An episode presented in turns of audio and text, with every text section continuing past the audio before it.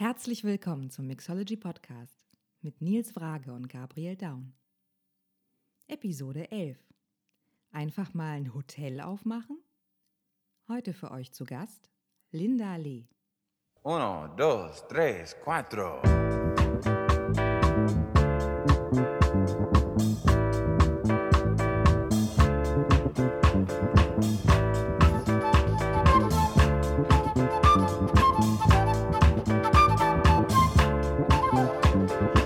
That black boy over there running scared?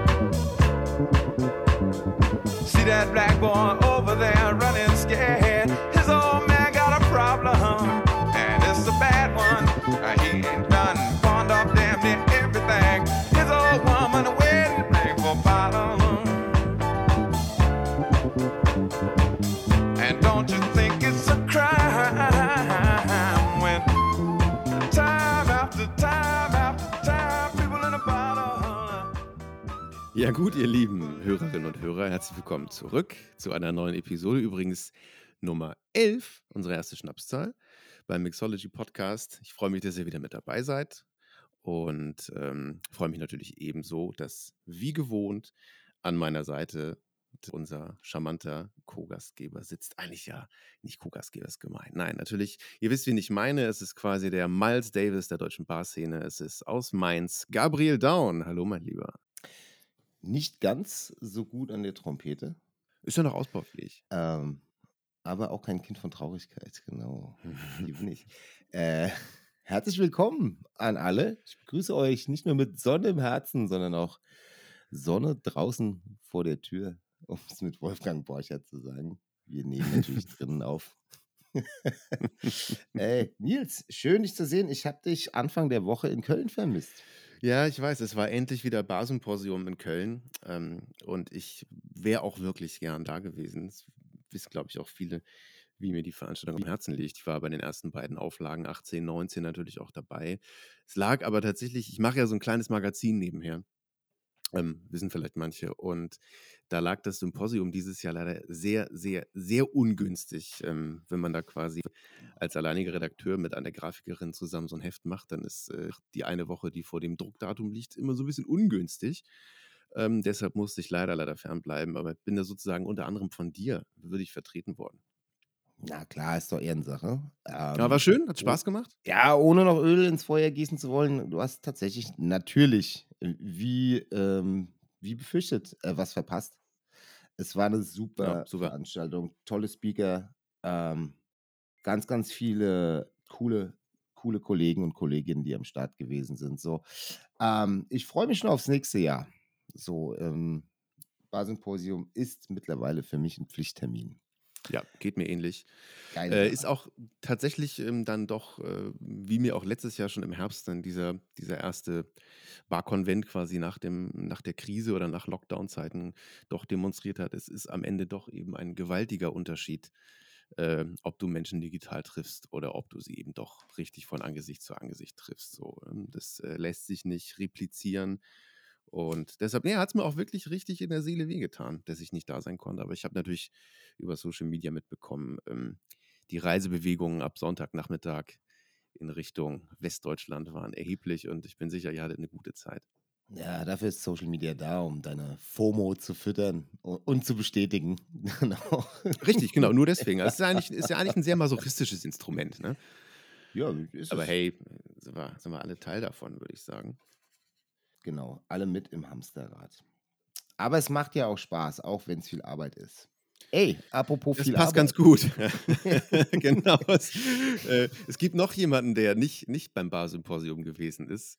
Äh, jemand, der, wie wir gleich erfahren werden, auch tatsächlich sehr, sehr, sehr viel arbeitet. Ja, äh, the hardest working women äh, in Bar Business oder in Show Business, kann man fast sagen. Ne? Die Rede ist von der, äh, von der wunderbaren Linda Lee aus Bamberg, mit der wir uns dieses Mal unterhalten haben. Äh, und die uns ein bisschen Einblicke in ihr Schaffen gegeben hat. Und dieses Schaffen äh, ist äh, ein arbeitsames, to say the least.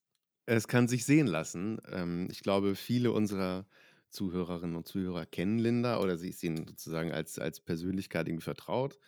Ähm, mit dem, was sie so in Bamberg gemacht hat, so, wenn man es unter einen kleinen Titel stellen will, hat so im Prinzip von der äh, studentischen Aushilfskellnerin äh, zu einer Multigastronomin, mittlerweile sogar Hotelierin. Und das sieht natürlich nach außen hin immer sehr glamourös aus und boah, krass, noch ein Laden, noch ein Laden läuft bei denen, aber ähm, am interessantesten im Gespräch mit Linda fand ich halt, ähm, steckt halt am Ende wirklich, wirklich, gerade in der Zeit, wo du wenig Personal findest, richtig, richtig Buckeln hinter. Ja, also genau, wenn man es auf äh, einen Satz runterbrechen möchte bei Linda, würde ich sagen, dann ist es äh, von nichts kommt nichts. Ja. So, also das ist alles, das ist alles hart erarbeitet und, und äh, well deserved, was sie da Ja. in eigentlich sehr, sehr kurzer, beeindruckend kurzer Zeit, finde ich, äh, sich erarbeitet hat. Ja, genau. Wir müssen das natürlich für die, die es noch nicht wissen, also mal sozusagen aufstellen. Also Linda lebt äh, seit rund zehn Jahren in Bamberg und hat angefangen in einem Laden, der heißt Dude oder Dude Retro Lounge, glaube ich, mit vollem Namen, wo sie halt damals angefangen hat. Äh, inzwischen eben mit den beiden Betreibern des Dudes gemeinsam als Partnerin äh, Gastronomie macht und die beiden betreiben mittlerweile, ja, die drei betreiben mittlerweile gemeinsam eben natürlich den Dude, ähm, die Tiki Bar Kavenzmann und dann eben seit kurzer Zeit das Boutique-Hotel Le Baldinger, in dem auch noch drei Gastronomie-Outlets sind, nämlich ähm, das Café Carter Moor, ähm, die äh, fränkische Tapasbar Franco und die Wein- und Cocktailbar 1116. Also das ist schon mal eine kleine Leiste, die man da so hört. Amtlich. Und ähm, Linda hat sich halt äh, ein Stündchen von ihrer wirklich sehr kostbaren Zeit genommen, um mit uns über so ein paar Dinge zu sprechen. Das, ähm, Im Debüt im Mixology Podcast gibt es zum Beispiel das Thema Bettwäsche. Finde ich mega spannend. Zentrales Thema, über das wenig geredet wird. Neue Kohärenz wird das Thema Toilettenputzen. Hatten wir mit Andi Schöler schon mal. Also man sieht allmählich, wird da richtig, allmählich, äh, weißt du, entwickelt sich so eine Verästelung, so inhaltlich. Ja, und auch so im Endeffekt bestimmte Punkte, die im Koordinatensystem hervortreten. Lernen uns Genau, langsam Relevanz zu erzeugen einfach. bei dem, was wir hier machen. Ja, genau. Erste Möglichkeiten der Orientierung sind gegeben. Ey, im Sinne äh, der elften Folge würde ich fragen, wollen wir sie neu lassen? Ah, Nummer na, Halama. Äh, Ne, machen wir. keine Hallamarsch, sondern ein bisschen, bisschen bessere Musik. Äh, The Bottle hören wir, ne? Ja, passend zur Schnapszahl hören wir The Bottle von Jill Scott Heron. Äh, manche nennen ihn tatsächlich, und das ist jetzt nicht irgendwie schräg oder ironisch gemeint, sondern ganz ernsthaft, äh, den eigentlichen Godfather of Hip-Hop. Also ein äh, Wanderer zwischen den musikalischen Welten, hat er irgendwie wirklich Jazz, äh, Funk und Soul miteinander verknüpft, hat äh, sehr schnell und sehr dirty auch irgendwie gelebt, aber ein begnadeter Musiker und Sänger und auch ein kleiner Chronist so des schwarzen Amerikas mit seinen ganzen Ungerechtigkeiten, viele soziale Fragen thematisiert und äh, The Bottle halt, wo es ähm, neben der wirklich sagenhaft geilen Einbettung einer Querflöte eben auch einfach ums Thema Alkoholmissbrauch geht. Ey, ist trotzdem ein fresher Song, mega Beat. Und ich würde sagen, jetzt gönnen wir uns noch mal eine Minute davon. Und dann sind wir gleich mit Linda wieder am Start. Dann ab nach Bamberg. Ab nach Bamberg mit The Bottle. Bis gleich. Bis gleich.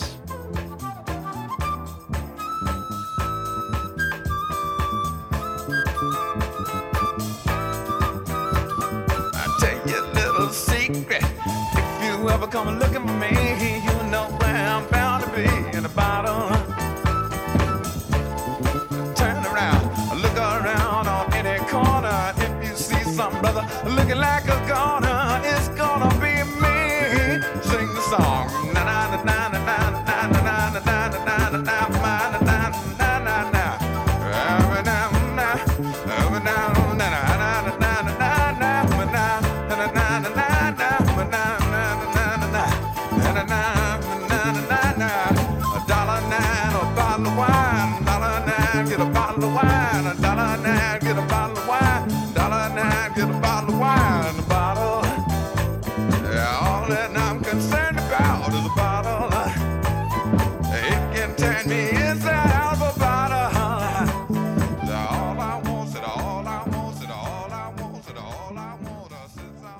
Okay, und wir haben natürlich nicht zu viel versprochen. Hier sitzt sie nun für euch aus Bamberg, die wunderbare Linda Lee. Willkommen, Linda. Hallo. Hallo, Linda. Ich freue mich sehr, hier sein zu dürfen. Wir freuen uns auch, dass du da bist. Linda hat die Schnapszahlfolge abbekommen, Episode Nummer 11. Und, Hello, äh, sagt man ja. dann meins. cool, dass wir da, dass wir hier zusammen sind, Linda, dass du dir Zeit nimmst. Ähm, wir kennen uns ja schon eine ganze Weile. Wir haben uns 2015 kennengelernt, als du bei der Made in GSA äh, Competition im Finale gewesen bist, damals in Berlin im Ritz-Carlton. Seitdem ist viel Zeit vergangen und ähm, für die Hörer, die dich nicht so gut kennen, ähm, ist es ja, glaube ich, so, du bist äh, von den Gästen, die wir hier bislang äh, bei uns haben, tatsächlich, glaube ich, so mehr oder weniger die äh, erste, die tatsächlich aus einer richtigen Gastrofamilie kommt. Ähm, äh, deine Eltern kommen aus Asien, du hast aber einen unverkennbar oberbayerischen Akzent. Aus was für einer Familie kommst du? Wie bist du nach Bamberg gekommen? Ähm, also meine Eltern sind äh, als Gastarbeiter nach Deutschland gekommen, waren noch in der DDR und sind durch ein Loch in der Mauer nach Westdeutschland geflüchtet. Ähm, zwischendrin ist äh, viel passiert und dann, äh, die sind in Neuburg gelandet, Neuburg an der Donau, 27.000 Einwohner, äh, ist bei Ingolstadt, das sagt den meisten was wegen Audi. Ähm, genau, und die haben dann ein Asia-Imbiss aufgemacht. Ich kann mich an das Jahr tatsächlich nicht mehr erinnern, lang ist es her. Ähm, deswegen, äh, das wäre so mein äh, Gastro-Background. Ich bin damit aufgewachsen, ähm, gebratene Nudeln und Ente einzupacken und abzukassieren. Also das habe ich sehr früh gelernt. Ein klein bisschen Klischee darf immer sein, ja. das stimmt. ähm, ja, nee, noch mehr Klischee. Äh, meine Eltern haben äh, den Asia-Imbiss aufgemacht und meine Schwester das Nagelstudio in München. Äh, ja, eine sehr klischeehafte Familie auf jeden Fall. Das heißt, du hattest ja die Wildcard und konntest sagen, "Ha, ich mache was anderes. Und bist aber doch Gastronome geworden am Ende. Ja, das stimmt. Irgendwie liegt es mir gleich im Blut. Also ich habe auch neben dem Abitur schon angefangen, äh, im Dirndl in einem Biergarten zu arbeiten und irgendwie, ich weiß es nicht. Ich glaube, das ist dann auch so ein Ding, man kennt es halt und dann macht man es irgendwie. Und äh, mir hat es echt viel Spaß gemacht. Also auch dieses mit Gästen. Ich war super schüchtern früher. Ähm, und mein Vater hat mich dann einfach so geschubst und gesagt, du musst auf jeden Fall, du musst irgendwas machen, ähm, damit du im Leben nicht die ganze Zeit äh, still in der Ecke rumsitzt. Und das war dann auch so dieses, in der Gastronomie findet man halt sehr, sehr leicht einen Job. Also war früher zumindest noch so. Ist heute Ähm, wahrscheinlich noch mehr so. Im Moment ist das ganz besonders der Fall. Ja. Ist eigentlich nicht zum Lachen. Ja, genau. Und dann bin ich nach Bamberg gezogen äh, zum Studieren. Auf äh, BWL gab es kein NC. Ich hatte leider ein sehr schlechtes Abitur und Regensburg wollte mich nicht, wo ich die Stadt sehr schön fand, aber bin ja froh, Selber dass schuld, Regensburg, ne? ja. Regensburg, möchte ich sagen. Amberg Glück Genau. gehabt. Und äh, da bin ich dann äh, 2013 in der Dudbar gelandet und äh, habe da nach einem Job gefragt, weil ich vorher als ähm, in der Personal, bei einem Personaldienstleister war, bei einer Agentur. Die haben uns äh, quasi als Servicekräfte, Event-Servicekräfte an Messen ähm, vermittelt und Großveranstaltungen in Hotels und ähm, quasi überall, wo Personalmangel war, so wie heute. Ähm, der Standort hat in Bamberg zugemacht und dann bin ich eben 2013 in den Dude reingeschlappt. Eigentlich war ich da nur unterwegs mit Kommilitonen und wollte eigentlich auch gar nicht mehr in Bamberg bleiben. Das Studium war nichts für mich. Ähm, die äh, Kommilitonen, die ich im Studiengang kennengelernt habe, waren nichts für mich. Ähm, aber dann gab es Tegernseer Bier im Dude. Und das hat sich so nach zu Hause angefühlt. Und dann habe ich einfach äh, spontan nach dem Job gefragt und bin bis heute im Dude, seit 2013. Wobei es ja mittlerweile nicht mehr nur der Dude ist, muss man ja fairerweise sagen. Ja, das stimmt. Da ist äh, viel noch dazugekommen seit dem Jahr. Ähm, ja, Erzähl mal ein bisschen, das Dude ähm, gehörte damals schon deinen jetzigen äh, Partnern, ne, mit denen du zusammen Gastronomien betreibst. genau. Also äh, Till und Lars haben 2012 den Dude aufgemacht. Ähm, der wird dieses Jahr übrigens zehn Jahre alt im August. Ein bisschen jünger als das Schwarze Schaf, aber im gleichen Jahr quasi entstanden. Ähm, Lars hat einen gastronomischen Background, hat schon viele Jahre in äh, Kneipen gearbeitet und Till hat tatsächlich sein erstes Semester quasi Gastronomie im Dude gehabt. Der hat noch, als äh, der Dude aufgemacht hat, ähm, seine Diplomarbeit geschrieben. Ja, und abgeschlossen. Der Mann hat äh, einen akademischen äh, Abschluss. Im Gegensatz zu mir. Ich habe irgendwann aufgegeben zwischendurch. Ist keine Schande. In unserer Dreiergruppe hier ist Nils auch der Einzige, der sein Studium beendet hat. Ja, ich hänge das immer nicht so an die große Glocke. Du kannst stolz drauf sein, ehrlich. Aber auch tatsächlich danach, ähm, dann ja, bevor ich dann nur noch Mixology gemacht habe, auch nochmal äh, sozusagen äh, im Anschluss an, an die Uni auch tatsächlich nochmal, tatsächlich habe ich mir auch gut anderthalb Jahre wirklich auch nochmal ganz bewusst nur Bar gemacht. Also nebenher noch ein bisschen geschrieben zwar, aber dann tatsächlich ja ähm, hier in meiner Heimatstadt in Kiel auch nochmal einen Laden quasi mit aufgemacht. Also bin dazu, als der erst wenige Wochen da war und habe den dann auch nochmal so mit auf die Beine gestellt, was auch eine wichtige und gute Etappe, glaube ich, gewesen ist ähm, worüber ich eigentlich auch immer noch sehr froh bin. Aber wie gerade gesagt, tatsächlich nach einer fulminanten Studienzeit von 15 Semestern einen Abschluss in Literaturwissenschaft erlangt, genau. Ja, aber eben, es ist äh, mittlerweile nicht mehr nur eine kleine Bar, äh, die Dude heißt und in der es White Russians gibt und in der es einen Teppich gibt, der das Zimmer erst richtig gemütlich macht, sondern du und Lars und Till, ihr habt ja tatsächlich jetzt in diesen knapp zehn Jahren schon so ein kleines lokales Gastro-Imperium äh, erschaffen. So, wie viele Betriebe sind das mittlerweile? Die da unter eurer Ägide laufen?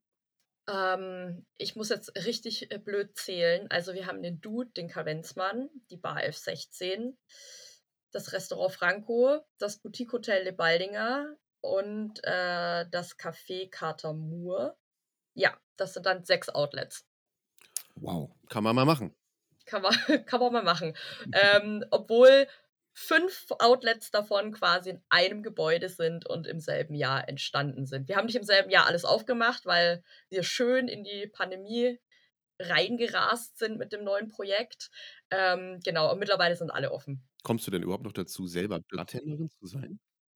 Ähm, Gerade im Moment zu viel, also mehr als ich möchte, weil Personalmangel und ich gefühlt, ich habe tatsächlich vor ein paar Wochen einen Abend gehabt, da bin ich alle anderthalb Stunden zwischen Dude und Kavenzmann hin und her gehechtet.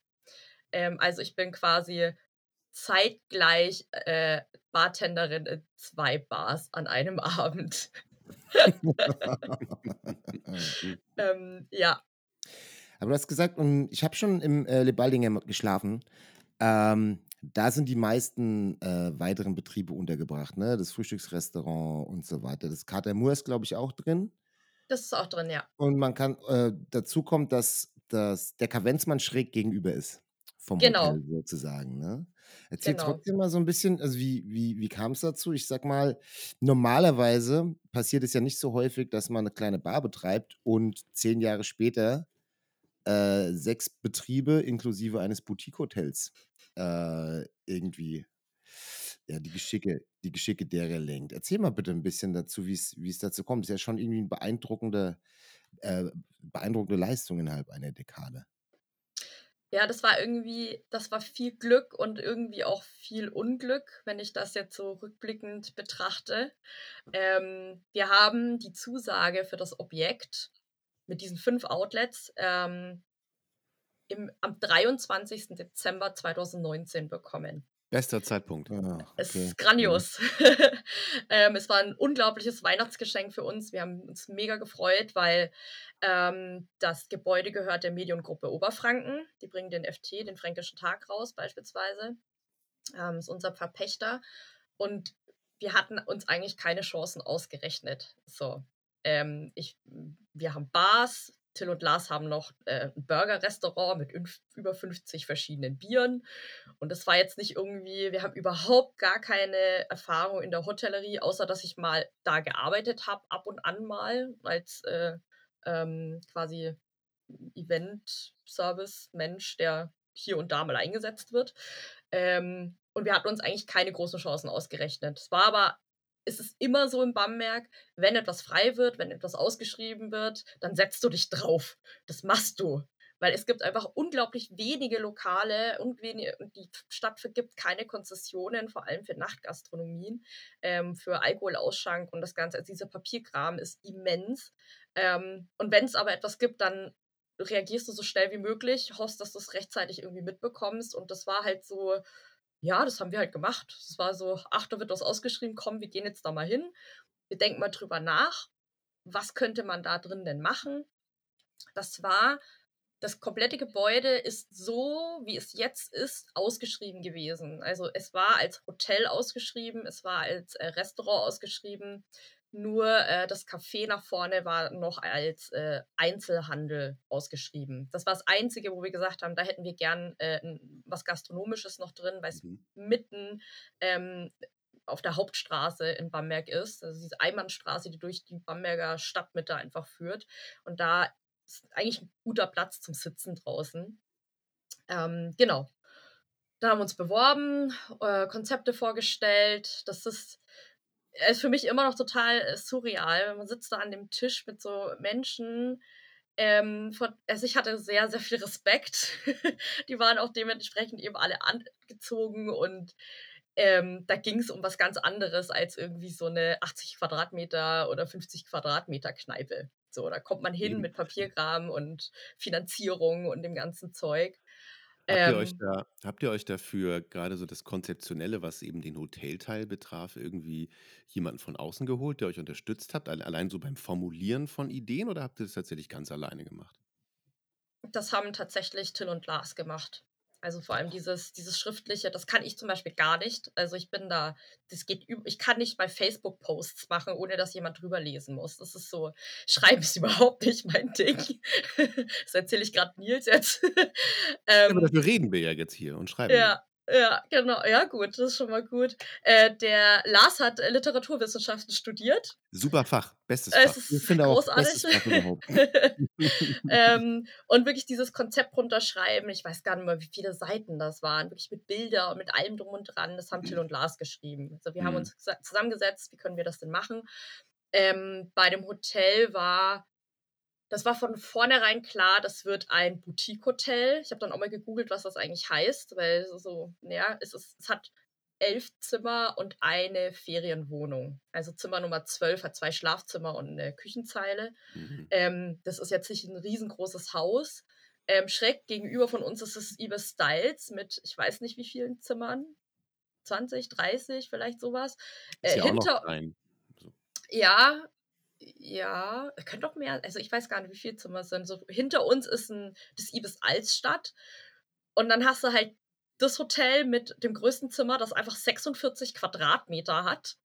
Ähm, so, an wen willst du das denn eigentlich? Also, äh, äh, also wer bucht da sowas? Also, das war für uns so ganz am Anfang super schwierig. Keine Ahnung in der Hotellerie, äh, von der Hotellerie gehabt.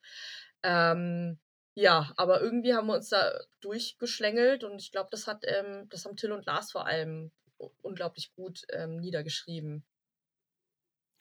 Ist auch so eine spannende Sache. Also zwölf Zimmer ist ja so eine wahnsinnig kritische Größe, weil je nachdem, was man im Hotel anbieten möchte, braucht man wahnsinnig viel Personal dafür ähm, was Housekeeping und so weiter anbetrifft. Na, vielleicht ein, ein Nighty, der das FO besetzt, damit es 24 Stunden besetzt ist vielleicht und so. Der Witz ist allerdings, dass natürlich die Menschen, die dann dort arbeiten, problemlos eine wesentlich höhere Menge oder hö höhere Zahl an Zimmern äh, abfrühstücken könnte. Ne? Also ein, ein, gutes Housekeeping schafft natürlich mehr als zwölf Zimmer am Tag. Ähm, nur wenn man halt nur zwölf Zimmer hat, dann muss man trotzdem das Housekeeping halt bezahlen, so wie viel es halt kostet. Äh, insofern ist es auf der einen Seite, glaube ich, fühlt sich das am Anfang noch ein bisschen besser an, wenn man so auf den ersten Blick drüber nachdenkt. Ey, zwölf Zimmer, das kann man ja irgendwie noch darstellen. Allerdings ist der Kostenapparat natürlich trotzdem äh, wahnsinnig hoch, wenn man das betreibt. Ähm, ihr hattet da gar keine Vorprägung, so was äh, Hotellerie anbetrifft. Äh, wie ist es denn? Also, dumme Frage eigentlich, aber wenn ich mir jetzt vorstelle, ich sollte mit zwei Partnern, zwei anderen Bartendern zum Beispiel, äh, eine Hoteleröffnung finanzieren mit nochmal vier oder fünf äh, gastronomisch geprägten Outlets, würde ich jetzt persönlich ähm, so ein leichtes Problem haben, das quasi finanziell stemmen zu können. ähm, wie ist denn da so der, der, der Hintergrund gewesen? Hat euer Vermieter da mit investiert? Habt ihr das aus tatsächlich privaten Mitteln oder mit Darlehen gemacht? Oder wie, wie muss ich mir das vorstellen? Also einfach mal für alle, die zuhören und vielleicht auch Lust haben oder jetzt Lust ja, bekommen, ein Hotel eben, zu betreiben. Also, weil es gerade mal nicht um eine Bar geht, ne? ja. weil es um viel mehr geht noch als eine Bar, genau. Ähm, ähm, also wir, haben, wir hatten das erstmal grob durchgerechnet Ähm, wir waren tatsächlich auch gar nicht so richtig frei darin, wie wir das alles gestalten, weil der Verpächter einen gewissen Anspruch hatte. Also Mhm. für ihn wäre das jetzt nicht in, in Frage gekommen, da eine Burgerbude reinzumachen und in dem Hotel irgendwie, ähm, weiß ich nicht, bei Ikea einzukaufen, jetzt mal völlig platt gesagt. Ähm, wir hatten von einer Person wirklich, wirklich große Hilfe und das war ähm, der Architekt, der für das Gebäude zuständig war, der uns aber dann auch gleichzeitig angeboten hat, passt auf, ich helfe euch, weil ich habe die Kontakte zu Möbel, Möbelherstellern. Ich habe ja nicht mal gewusst, dass es Hotelmöbel gibt. Also es gibt ja, es gibt ja Unternehmen, die machen nur Hotelmöbel. Also so, es fängt total platt an, wovon wir absolut gar keine Ahnung hatten. Dann haben wir uns Kataloge geholt mit Hotelmöbeln und dann hast du erstmal einen kleinen Schlaganfall, weil du die Preise siehst und dir denkst, okay, alles klar, was haben wir uns da gerade nur angetan? ähm, äh, aber das wirklich äh, mit der Hilfe von dem Architekten und wir hatten eine Person, die uns ein bisschen so Insights gegeben hat. Ähm, der hat auch im Bamberg ein kleines Hotel, ich glaube auch mit zehn Zimmern. Das macht er alles in Eigenregie, also so wirklich so sehr, sehr familiär, sehr klein, ein bisschen außerhalb vom, äh, so am, am, am Stadtrand, außerhalb vom Zentrum. Und der hat uns dann solche Sachen gesagt wie, ihr braucht einen, ich weiß das Wort nicht mehr, Channel Manager, General Manager, das Programm auf jeden Fall, dieses Booking-Programm vom Hotel. Man, man hört gerade, dass ich mit dem Hotel super wenig zu tun habe. Das ist nämlich Tills Resort. Das habe ich von mir abgestoßen und Till kümmert sich da um alles. Ähm, dann hat er gesagt, Wäschereien, wie das dann läuft mit Wäschewaschen und allem drum und dran. Weil wir irgendwie die absurde Idee hatten, wir könnten uns ja da Waschmaschinen reinstellen und die Wäsche waschen. Hm. Und im nächsten Gedanken war es so, okay, aber die muss ja auch gebügelt werden. Ich glaube nicht, dass wir das selber machen werden. Dann hat er uns ein paar Kontakte gegeben. Auch Housekeeping ist mein absoluter Horror. Housekeeping ist Horror, wirklich. Das ist so, ich putze seit vier Jahren die Toiletten im Kavenzmann bis heute. Das mache ich seit vier Jahren jede Woche. Ich wisch, wisch den Laden durch, ich putze die Toiletten jeden Tag. Aber im Hotel, ähm, im Housekeeping quasi das alles selber zu machen, das ist absurd, also es ist utopisch, das funktioniert gar nicht. Ähm, genau, und der äh, Hotelier hat uns da ein paar Tipps gegeben, das haben wir dann ein bisschen gesammelt, Kostenaufstellung gemacht, was für Fixkosten hätten wir denn. Und äh, finanziert haben wir es äh, mit Darlehen, also private Geldgeber oder Geld, äh, die uns quasi Geld geliehen haben unter anderem meine wunderbaren Eltern, danke Mama und Papa, die haben, äh, die waren sehr überzeugt davon, fanden das total toll und haben uns äh, wirklich viel, die haben uns sehr, sehr viel unterstützt. Ähm, genau, es ist eigentlich alles selbst finanziert über Darlehen. Es gibt keine Investoren, es gibt niemanden, der da irgendwie einfach Geld für eine stille Teilhabe oder sonst irgendwas Geld reingelegt hat, sondern wir haben alle drei irgendwie Geld aufgetrieben. Mobilisiert haben, sozusagen, ja. Genau, also wirklich überall angefragt und wir haben Mhm. auch bis jetzt, äh, ob es jetzt Dude oder Kavenzmann war, ob es jetzt der Zapfhahn von Till und Lars war, waren immer Leute da, die tatsächlich diese Projekte immer begleitet haben und eben auch bei dem großen Projekt dann gesagt haben, hey, ihr macht das super, ich habe Erfahrung mit euch, ich habe mein Geld immer bekommen ähm, Mhm. und da würde ich euch auch nochmal unter die Arme greifen so und äh, euch ein bisschen ähm, was zur Verfügung stellen. Das heißt, das wäre dann auch zum Beispiel ein Projekt, das so in seiner na, eben auch finanziellen Breite wahrscheinlich für euch nicht äh, realisierbar gewesen wäre, ohne diese jahrelange Vorarbeit und das Netzwerk, das ihr halt sozusagen einfach schon aufbauen konntet in der Zeit. Ne? Definitiv. Äh, Vor allem, ich glaube, also man fängt halt klein an mit so einem Dude oder so, einer, mit so einem Kavenzmann und dann hat man halt irgendwie schon die ersten Kontakte. Was, was stellst du in die Minibar? Ich habe irgendwie noch nie Hm. über solche Sachen Gedanken gemacht. Also, wie kosten überhaupt diese Minibars in den Hotelzimmern? Das ist ja völlig, völlig absurd, was man da auch alles drin braucht. Ähm, und wenn man die Probleme dann betrachtet und überlegt, man hätte noch die anderen Probleme, die man, äh, wenn man keine Bars oder Gastronomien vorher aufgemacht hätte, äh, das hätten wir nie geschafft. Äh, wenn das das erste Projekt gewesen wäre, auf keinen Fall. Ich glaube, wir wären Mhm. wirklich kläglich gescheitert. Ja, Minibar ist ja sowieso, egal in welchem Hotel, ist ja immer ein schreckliches Thema. Äh, Also so, nicht nur, nicht nur, was man reinlegt und so weiter, sondern auch, wie das Ding am Ende abgerechnet, beziehungsweise in vielen Fällen irgendwie dann leider doch nicht abgerechnet wird und so, ja. Ähm, es ist, es ist schrecklich. Es ist schrecklich. Ich bin jetzt ja seit noch nicht so langer Zeit gezwungen, mich damit auseinanderzusetzen. Ich habe mal in Skandinavien in einem Hotel übernachtet. Die hatten tatsächlich die hatten tatsächlich äh, die hatten tatsächlich so Drucksensoren in der Minibar Mhm. und ein und ein Schild montiert auf der Innenseite des Kühlschranks, auf dem stand, dass eben diese Sensoren unter den jeweiligen Flaschen oder Dosen sind und das, äh, einem das jeweilige Getränk in dem Moment automatisch, äh, in Rechnung gestellt wird, indem man es aus dem Kühlschrank rausnimmt. Also noch nicht mal Das ist öffnet. richtig gute Hospitality. Wow. Absolut, ne? Mal kurz, mal kurz gucken, mal kurz gucken, ob in der schwedischen äh, äh, Cola Light auch wirklich äh, kein Zucker drin ist. Zack. Äh, Genau. Aufgebucht. Zack, kost, zack, kostet, 8 Euro. Kostet. Ja, so. Danke fürs Gespräch. Zurückstellen gilt nicht. Ja, fürchterlich. Äh, Ich meine, genau, wer- will schon so eine Art von, von Hotel dann auch betreiben? Fürchterlich. das ist, glaube ich, auch alles, äh, alles das, das Schlimmste war wirklich, glaube ich, für uns nicht dieses Projekt und nicht die Finanzierung, sondern dass es halt während Corona war. Und ich habe halt wirklich, ich habe donnerstags um 16 Uhr eine E-Mail bekommen, das Haus komplett ausgebucht, die nächsten vier, fünf Wochen mitten im Hochsommer. Donnerstag 16 Uhr, ja, sie bekommen morgen keine Wäsche.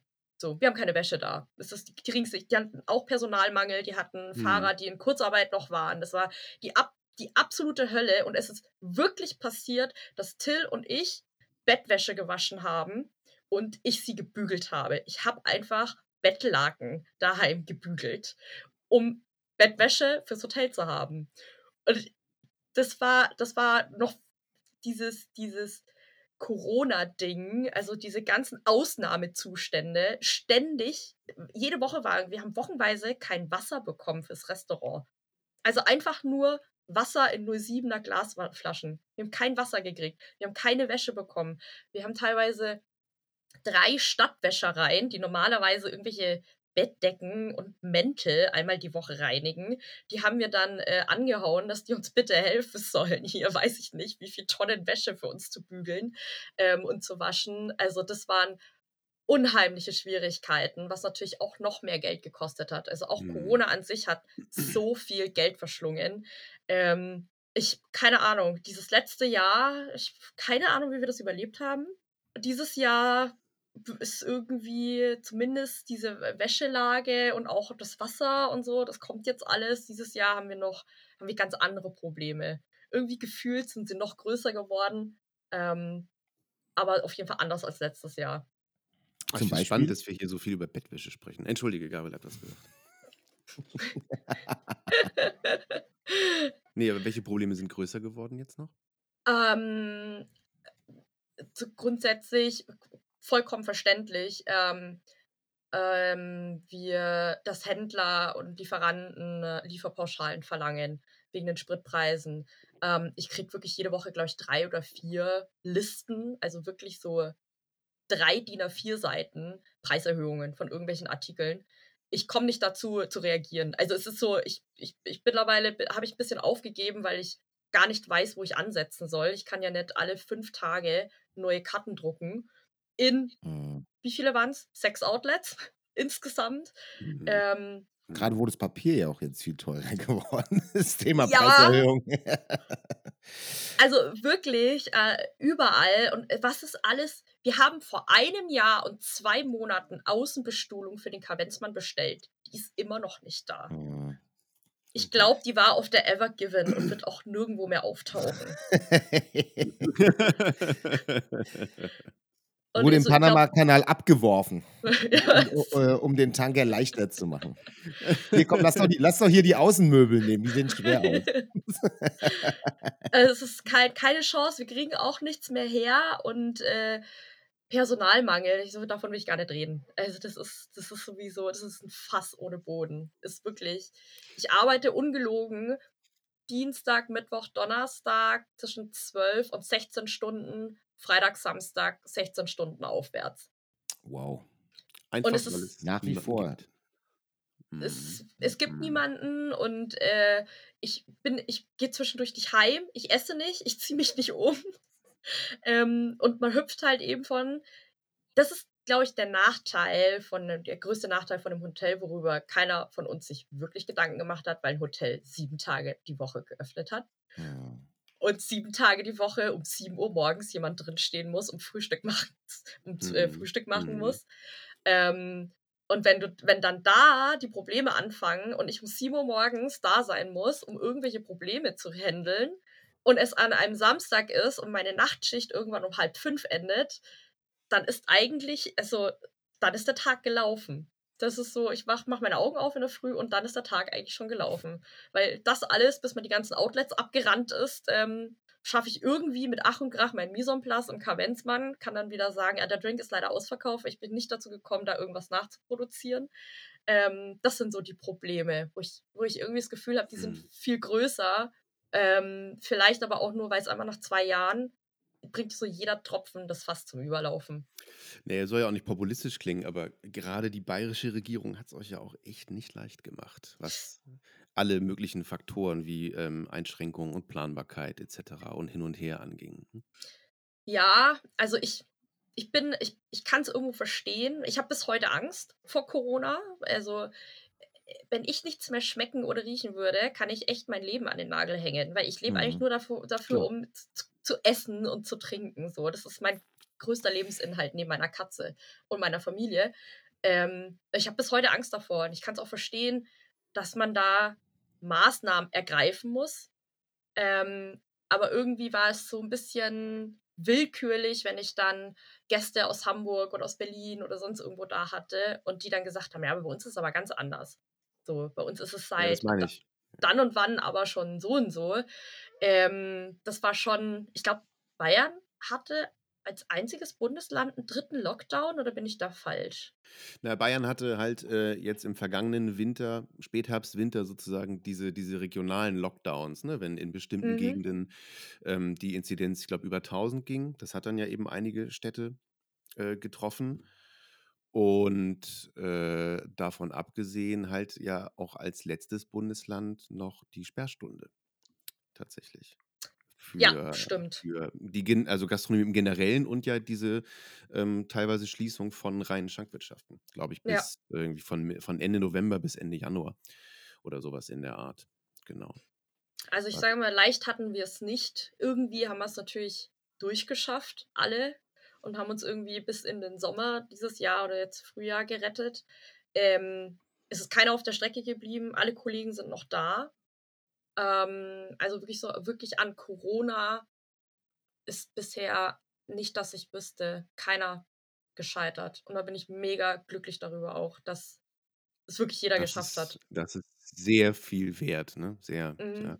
Es ist äh, generell aber tatsächlich mein Eindruck, ähm, dass es wirklich vergleichsweise wenig ähm, Läden dann doch tatsächlich getroffen habe. Ich habe den Eindruck, zum Beispiel in den USA, Großbritannien war die Quote doch höher an Betrieben, die, ähm, die das äh, sozusagen die Segel streichen mussten tatsächlich. Wobei natürlich auch, äh, naja, al- also zu hoffen, weiterhin zu hoffen steht, dass es auch so bleibt.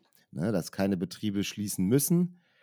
Ich glaube, da sind wir noch nicht so ganz hinterm Berg. Also wie tief die Wunden sind oder wie stark die Verluste und ob die kompensiert werden können oder nicht. Und ob Leute im Augenblick einfach versuchen, weiter resilient zu sein und ob die das dann einlösen können, das werden wahrscheinlich erst die kommenden Monate leider befürchte ich zeigen. Trotzdem schön zu hören, dass in Bamberg bis jetzt alles, alles noch Irie ist.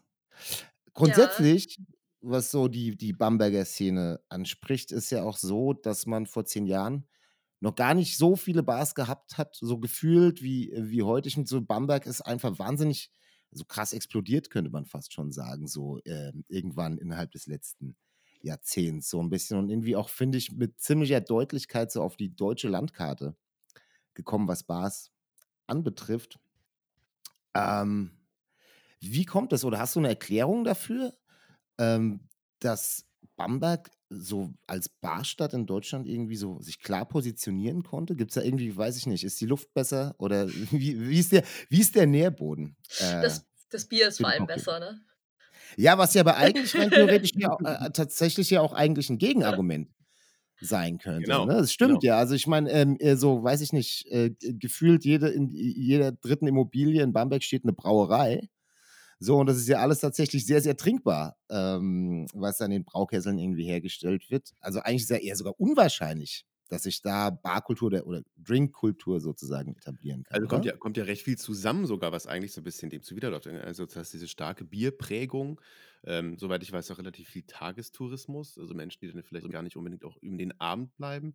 Und was man ja auch eben ganz oft so hört von, von Gastronomen, die halt in Städten ihre Läden betreiben, die sehr studentisch geprägt sind, dass sie auch immer sagen, es ist total schwierig, hochwertige Barkultur äh, sozusagen an dem Publikum äh, an den Mann zu bringen, das eben sehr studentisch geprägt ist, wo du automatisch durch eine vergleichsweise geringe Kaufkraft hast. Und das kommt ja in Bamberg irgendwie alles zusammen, tatsächlich. Ja, ich glaube tatsächlich, dass es, es lag einfach nur daran, dass äh, zur gleichen Zeit ziemlich viele Idioten an der gleichen Stelle waren. Also wir alle.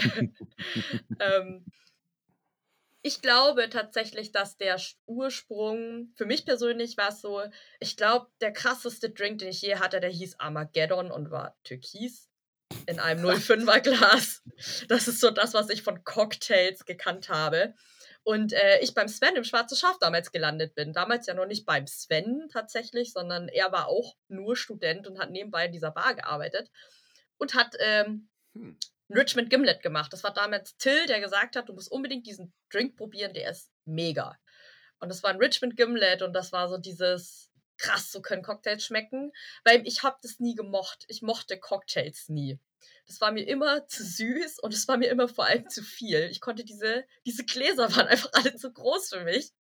Ähm, und das war, das war einfach perfekt. Also das war so, okay, das, wenn das Cocktails sind, mega cool. Ich arbeite ja auch in einer Bar, so warum können wir das jetzt nicht auch so machen, wenn das äh, im Schwarzen Schaf ja auch geht? Ähm, und ich glaube, bei der, also zu der Zeit waren es Sven, Mimo, der Chris Köll, der damals noch im Zapfhahn gearbeitet hat, äh, oder im Schluckspecht, beziehungsweise ähm, dann Matti, der damals noch da war äh, und in der Ostbar war.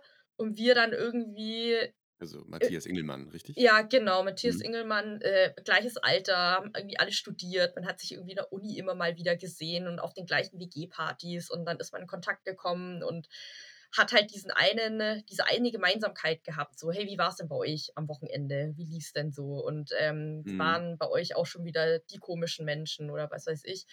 Und so sind wir irgendwie Freunde geworden. Bevor wir quasi Kollegen geworden sind, sind wir eigentlich so Freunde geworden ähm, und haben auch viel miteinander geteilt. Also es war halt so, ähm, im Du zu arbeiten war schon immer so, okay, wir sind so broke, wir können uns keine Eismaschine leisten. Das geht nicht, weil wie sollen wir das finanzieren? Und es gab dann auf der Theke stand eine Eismaschine, die so Fingerhut-Eismaschine, äh, Eiswürfel hergestellt hat. Und wir quasi immer aus dieser Eismaschine heraus die Eiswürfel benutzt haben. Ähm, und irgendwie, das führte dann dazu, dass wir dann ähm, ganz oft irgendwie Geld zusammengelegt haben und gesagt haben, hey komm, lass doch Mhm. mal die Flasche zusammen kaufen und alle können davon probieren. So. Ähm, ja, und ich glaube, das hat so, das hat einander befruchtet und befeuert und äh, jeder hat dann so quasi in seinem Laden irgendwie so sein Süppchen gekocht und hat das viel, viel geteilt. Alles, was man gelernt hat, hat man irgendwie miteinander ähm, diskutiert. Und hast du das Buch gelesen? Sven hat ja auch ey, die Bibliothek an Büchern. So. Übrigens, äh, da ist das Rezept für dies und jenes drin. Es war viel Idioten, die gleich getickt haben und vor allem alles miteinander geteilt haben. Und das hat so, ja, das ist krasse Zellteilung, war das irgendwie so gefühlt.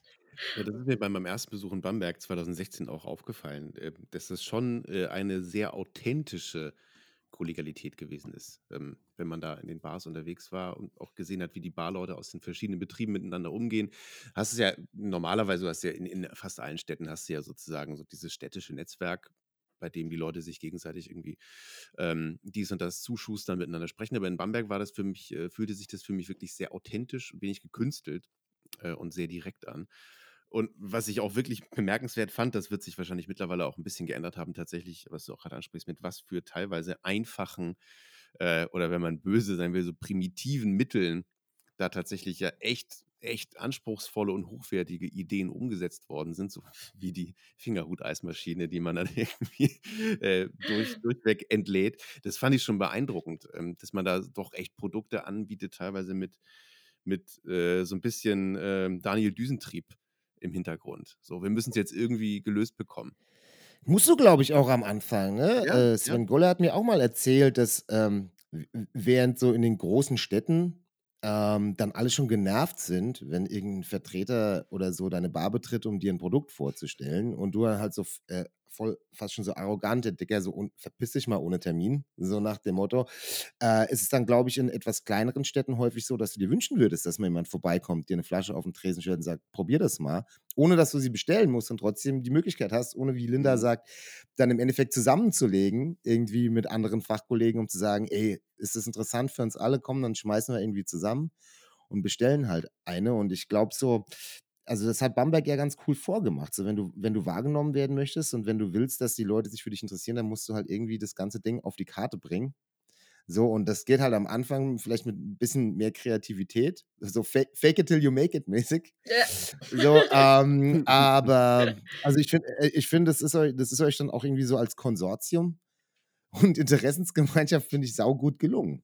Also ich finde so, wenn man über, über, über Bars in, in Deutschland spricht, über Städte, dann gehört Bamberg halt tatsächlich so äh, zu denen, auch wirklich so fast schon so als so Metropolregion Nürnberg-Bamberg, so, weißt du, wo du auch weißt, du, keine Ahnung, die Leute, die in Erlangen arbeiten, die fahren dann nach Bamberg, um einen Drink zu nehmen. Also, also wo du wirklich merkst, dass so eine ganze Region irgendwie so synergetische Effekte irgendwie untereinander erzeugt. Finde ich schon irgendwie bemerkenswert. Ja, ich, hab, ich fand es auch, also jetzt so, wenn man so mittendrin sitzt und die ganze Zeit irgendwie versucht, etwas zu machen oder halt mindestens genauso gut zu sein wie die Leute in Berlin und, und die, wo man sagt, boah, krass, so, so da möchte ich auch irgendwie mal hin, kriegt man das, glaube ich, auch gar nicht so richtig mit. Ähm, ich fand tatsächlich, dass dieser, dieser große Umschwung kam, als quasi einfach nur Gäste uns positives Feedback gegeben haben und sich darüber gefreut haben, dass es uns gibt.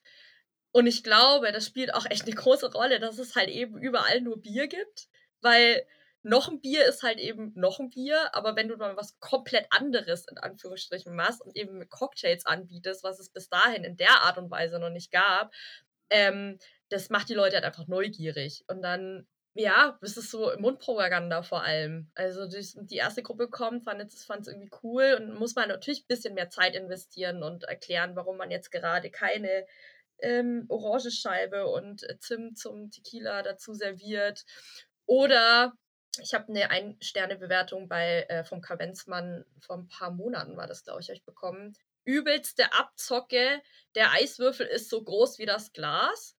Ähm, Finger weg. Gut, Vorsicht. das kennen wir ja alle. Ja, ja. ähm, Gibt es natürlich auch immer noch, aber die meisten, die kommen, die sind wirklich positiv überrascht und ähm, wirklich gehen mit einem guten Gefühl raus. Setzt ein bisschen was rein. Ähm, warum die Caipirinha jetzt kein Ginger Ale und keinen braunen Zucker drin hat, so die hat halt, e- wir haben viel Aufklärungsarbeit betrieben, wirklich sehr, sehr viel. Und äh, bis wir dahin gekommen sind, dass man einfach auch Mezcal in der Bar hat und es ist okay und die Leute verstehen es auch irgendwo, es hat echt lang gedauert. Ähm, aber ja, schlussendlich glaube ich, dass es daran liegt, weil es halt eben so eine komplette Bewegung war mit vielen Bars gleichzeitig, die gleichzeitig eben in eine Richtung gegangen sind, ähm, dass es für die Leute nicht so ein ja, guck dir den mal an, was macht denn der jetzt da eigentlich so? Und es ist nicht so, ich glaube, das war, weil es so allgegenwärtig war, dass man dann irgendwie als Gast Mhm. dann gemerkt hat, ah, da ist irgendwie eine Bewegung drin. Und ähm, ich merke es halt bei den Restaurants in Bamberg auch. In den letzten paar Jahren haben so tolle Restaurants aufgemacht. Also so jenseits von Schäuferler und Braten und so, was mega ist, weil sowas muss es einfach in Bamberg geben. Aber jetzt halt auch eben so äh, ge eine gehobenere Richtung. Und ich glaube, wenn es eben eine gehobene Küche gibt, dann sollte man halt auch Drinks machen, die für das Klientel eben ähm, einiger, also besser passt als Touchdown.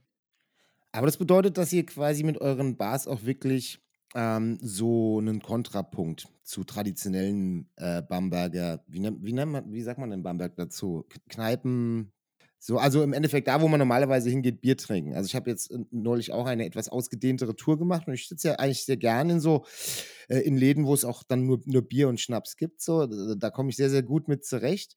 Ähm, aber ich habe auch so das Gefühl gehabt, dass man dann wirklich als Cocktailbar sagt in Bamberg, okay, bei uns gibt es ganz bewusst kein Bier. zum Beispiel, ja, oder weiß ich nicht, nur Mhm. ein kleines Flaschenbier oder so, um wirklich zu sagen, ich möchte dann auch in meiner Bar Drinks verkaufen und nicht in einer Cocktailbar sehr viele Biertrinker sitzen haben, was ja auch irgendwie nicht besonders sinnhaft ist und sagen kann, zwei Häuser weiter, links oder rechts, kannst du dir aussuchen, gibt es im Endeffekt. Alles, was das Bierherz begehrt sozusagen, aber unser Konzept ist ein anderes, ne?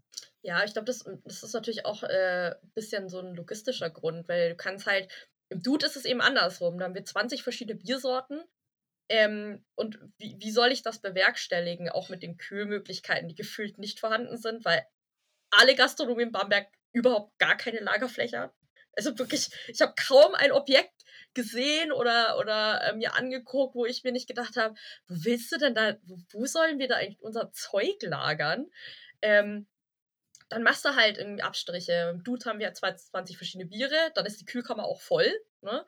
Ähm, oder du sagst, hey, wir haben eine ausgedehnte Cocktailkarte und äh, ja, sehr, sehr viel zur Auswahl, was jetzt eher in eine Cocktailrichtung geht. Und ich finde schon, dass jede Bar ein Bier haben sollte. Und ich mag meine Biertrinker, weil ich bin nämlich selber ein Biertrinker. Ich bin auch, ich trinke sehr selten Cocktails, wenn ich unterwegs bin.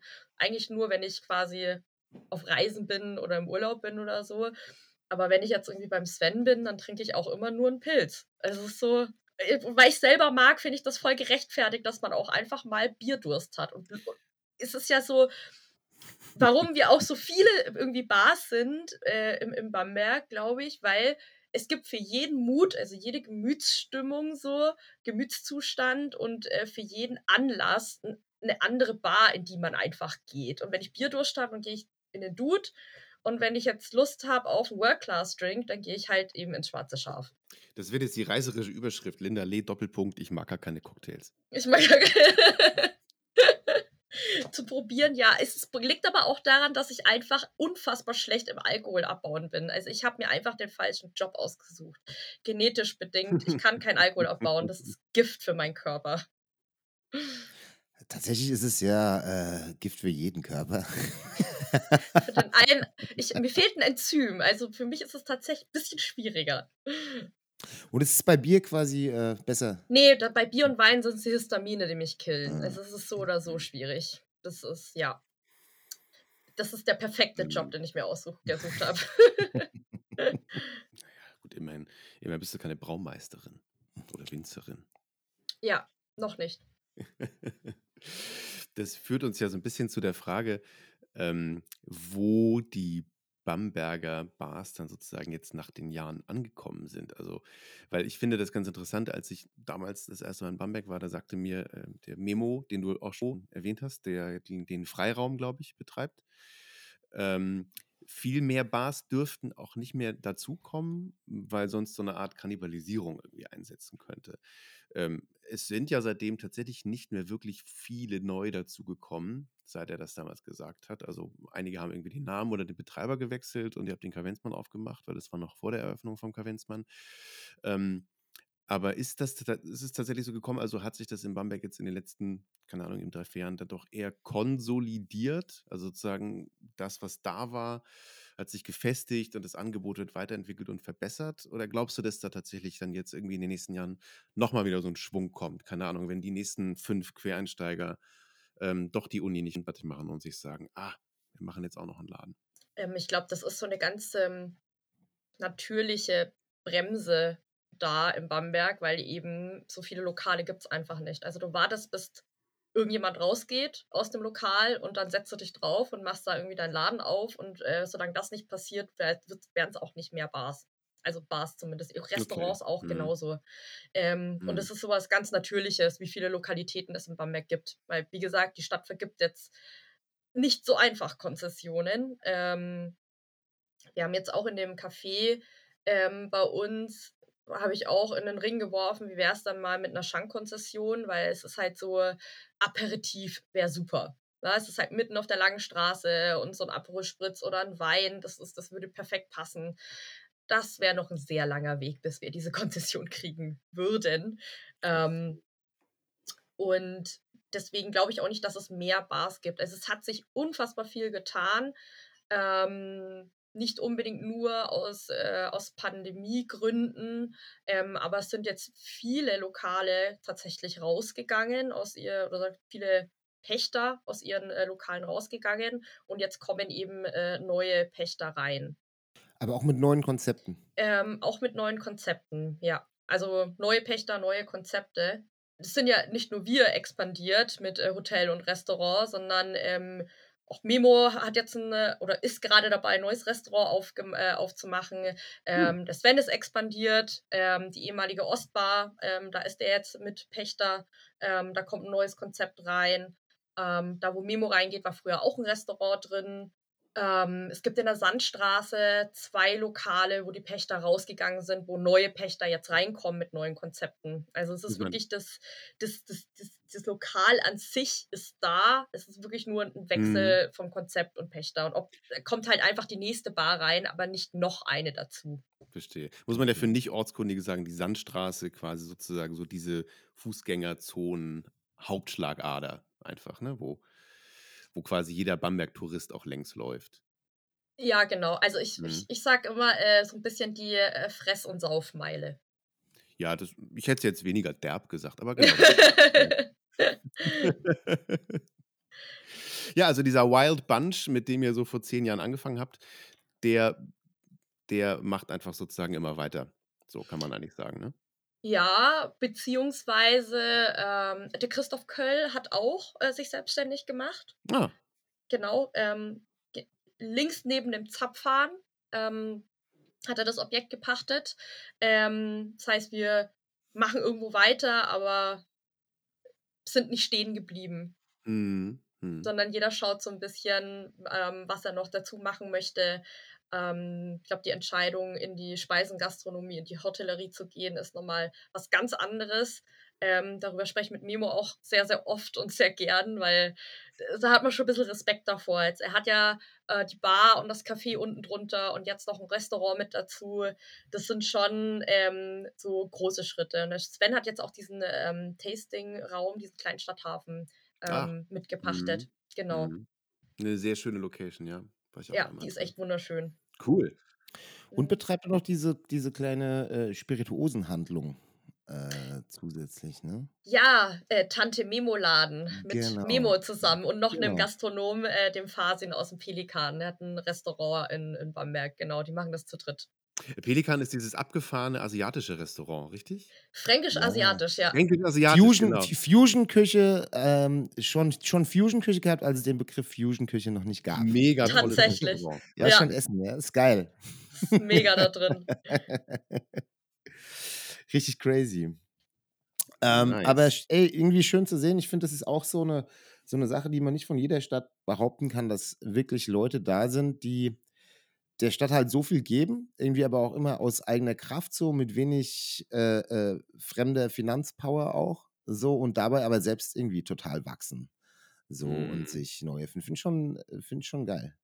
Es hat schon, es klingt vielleicht so romantisch, es hat schon so ein bisschen was von so einer kleinen goldenen Generation, finde ich. Ja. Dass du da so eine, so eine äh, bisschen diffuse, aber doch schon irgendwie definierte Gruppe von Leuten hast, die sich irgendwie doch zu einem gleichen Zeitpunkt gefunden haben. Ja, so wie bei den Bulls dann äh, Jordan, Pippen, Rodman und so weiter. Ich wollte ja nicht, na, ich wollte nicht den Basketball vergleichen. Natürlich, ja. Dream Team wollte ich auch nicht sagen, weil es passt ja nicht, sind ja in verschiedenen Teams, aber die Liga hat gerade ein sehr hohes Niveau, sagen wir es mal so. Genau. genau.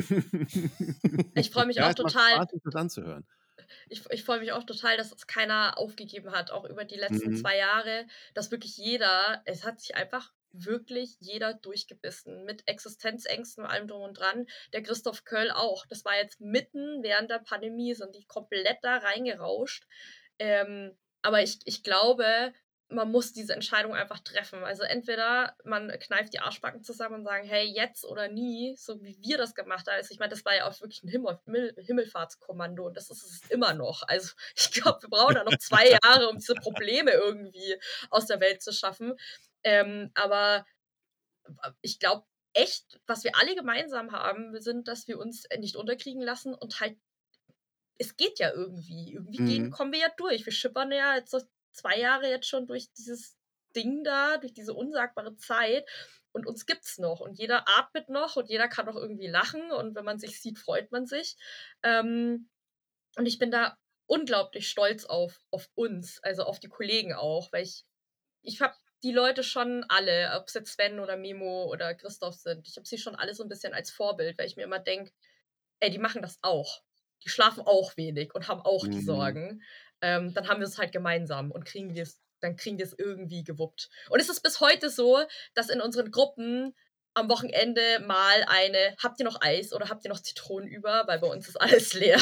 Dass da irgendwas aufploppt und es ist bis heute so. Also, dass es selbstverständlich ist, dass man sich gegenseitig hilft, wenn irgendwas ist. Man arbeitet zusammen, ne? Also klar, Auf jeden Fall. alles irgendwo Mitbewerb, aber man arbeitet zusammen. Das finde ich, Ja. Ist immer das schönste Zeichen, ne? Wenn du, wenn du siehst, dass sowas nicht versiegt, also dass dieser Spirit irgendwie auch mit fortschreitender Professionalisierung gegeben bleibt, dann ist man irgendwie, finde ich, offenbar unter guten Leuten an einem guten Ort.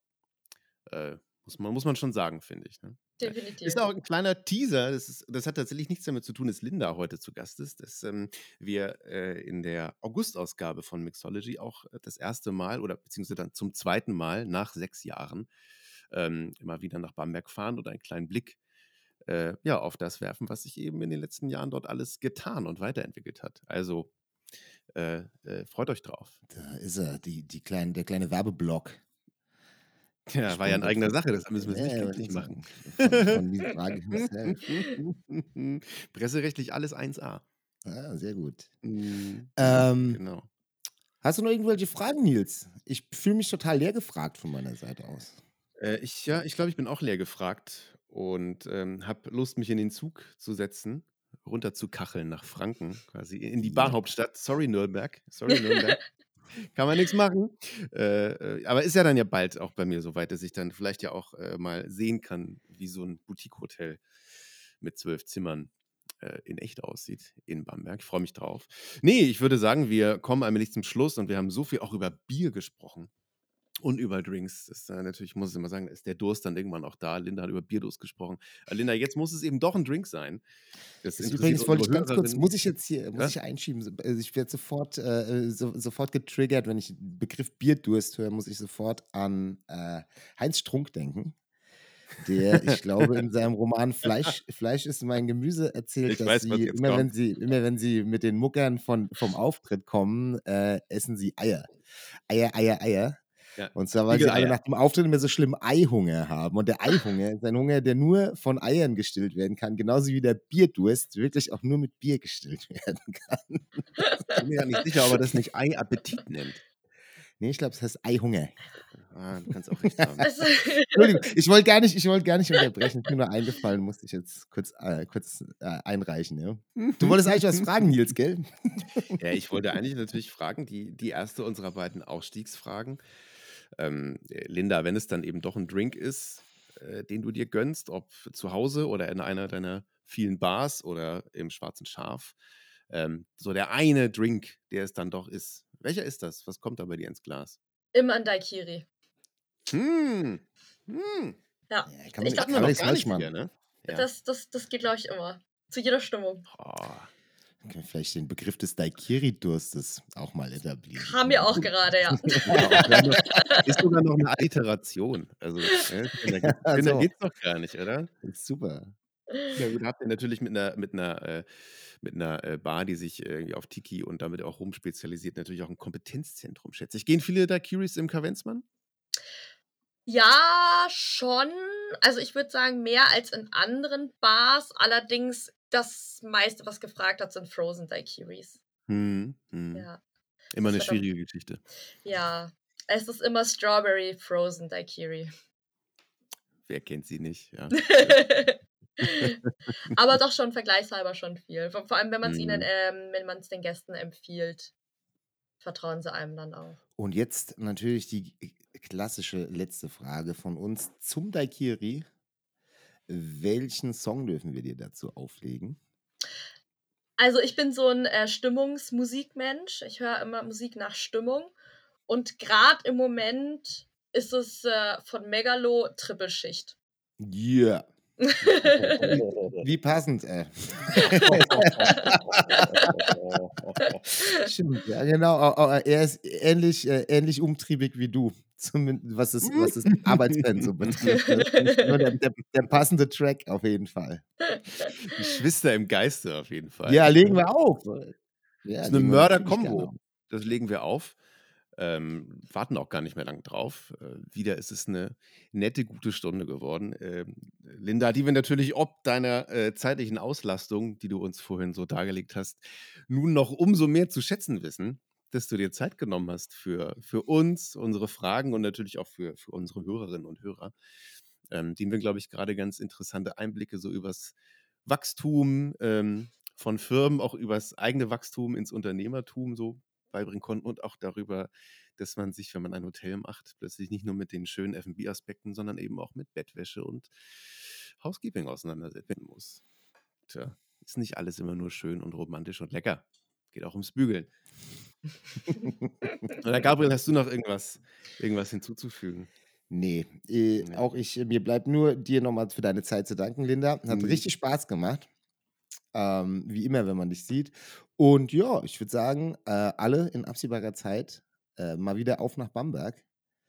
Äh, es lohnt Genau. sich für die Metzgerzwiebel und das Rauchbier, aber auch für die dort äh, wirklich äh, ernst gemeinte, aber trotzdem mit viel Spaß zelebrierte äh, Barkultur, die sich dort etabliert hat. Genau. Und wir begrüßen Linda dann hier in fünf oder zehn Jahren wieder, wenn, wenn das Le Baldinger eine Ja, Hotelkette ich- geworden da bin ich mal ist. gespannt. Äh, genau. Wenn es in Bamberg noch, äh, noch ein Sushi-Restaurant gibt, das Linda mit ihren beiden Partnern betreibt und wenn sie außerdem noch zwei Gastronomien am Nürnberger Flughafen haben, dann reden wir nochmal wieder, würde ich sagen, oder? Ich, wir setzen schon mal einen Termin fest. Okay. Machen wir. Ja, vorher gibt es jetzt zum Ausstieg noch zum Dakiri Megalo für unsere Hörerinnen und Hörer und für dich, Linda. Und wir sagen, würde ich sagen, ciao, bis bald. Danke, war sehr schön. Bis bald. Gehabt euch wohl. Ciao. Zwölf Stunden weg für eine Doppelschicht, Doppelschicht, Doppelschicht, Doppelschicht, Doppelschicht. Arbeite da draußen, arbeite zu Hause, auch im Studio, ich mache Arbeit ohne Pause. Arbeite da draußen, arbeite zu Hause, auch im Studio, ich mache Arbeit ohne Pause. Ich mach Trippelschicht, Trippelschicht, Trippelschicht. Ich mach keine Doppel, ich mach Trippelschicht, Trippelschicht, Trippelschicht, Trippelschicht. Ich mach keine Doppel, ich mach Trippelschicht. Keine Zeit, kein Schlaf, kein Kissen mit. Du fährst mit der Bahn, während der Chef im Schlitten sitzt. Du sitzt brav, kippelst nicht, doch bist hibbelig, denn du hast einen Job, der ständig auf der Kippe ist. Für die Firmenbosse bist du nur ein Listenstrich. Mach noch einen Fehler und du bist es Mist. Arbeit um zu leben oder Leben für die Arbeit. Jedem seine Wahrheit, welche ist für dich? Buckeln damit Essen auf den Tischen ist. Damit wir die Miete zahlen können mit der Frist. Erfordert harte Arbeit, doch ich trippe nicht. Ich mach keine Doppel, ich mach Trippelschicht, Trippelschicht, Trippelschicht, Trippelschicht. Ich mach keine Doppel, ich mach Trippelschicht, Trippelschicht, Trippelschicht, Trippelschicht. Ich mach keine Doppel, ich mach Trippelschicht, Trippelschicht, Trippelschicht, Trippelschicht.